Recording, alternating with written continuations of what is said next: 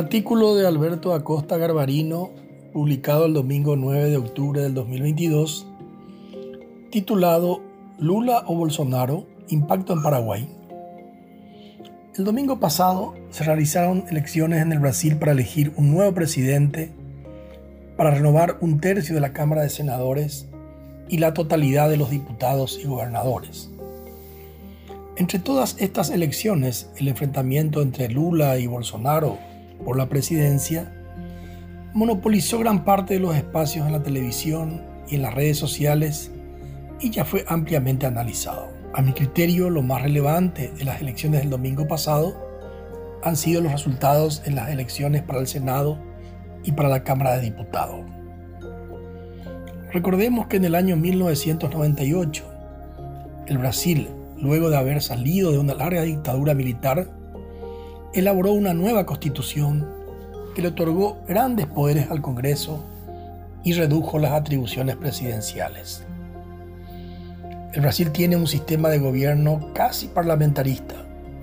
Por eso los resultados del domingo pasado, donde el bolsonarismo fue arrollador, obteniendo la mayoría en ambas cámaras del Congreso, es de enorme importancia para analizar el futuro.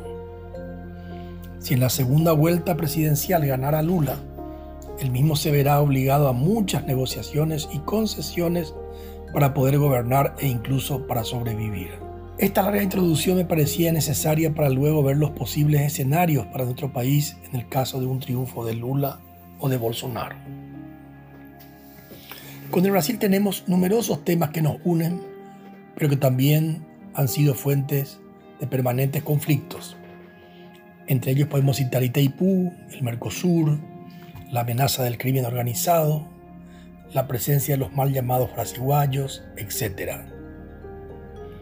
Todos los temas son importantes, pero sin duda alguna el más importante y sensible para la sociedad paraguaya es el tema de Itaipú.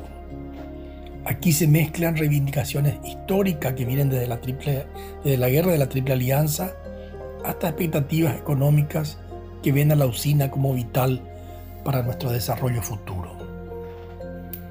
Dentro del tema de Itaipú, lo más urgente que encontrará el nuevo presidente brasileño con el Paraguay será la fijación de la tarifa para el año 2023.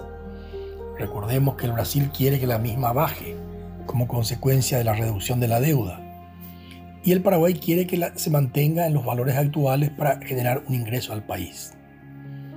En este punto creo que Lula, que tiene la visión de que Itaipú es una empresa con responsabilidad social y que debe ser una palanca de desarrollo, puede estar más dispuesto a aceptar la posición paraguaya que un Bolsonaro que tiene la visión de que Itaipú es una empresa que ante todo debe ser eficiente y consecuentemente debe tener menores costos.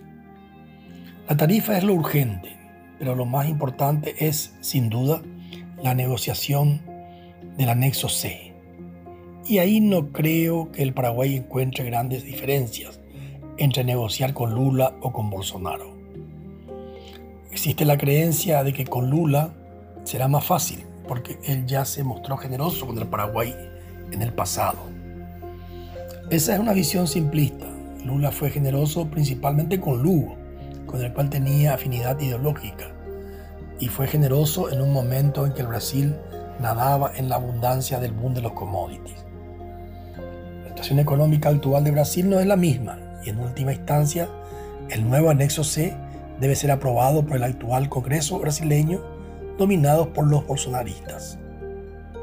Nuestro gran problema en la negociación del anexo C no es el Brasil, somos nosotros los paraguayos que hemos sido absolutamente incapaces de ponernos de acuerdo en una posición. La conclusión es que cualquiera sea el nuevo presidente del Brasil, los temas que tenemos en la agenda son complejos y requieren de difíciles negociaciones. El primer paso en estas negociaciones es la negociación interna entre nosotros los paraguayos, recordando al Martín Fierro que decía, los hermanos sean unidos porque esa es la ley primera, porque si entre ellos pelean, los devoran los de afuera. Dependemos de nosotros y no de ningún Salvador. Thank you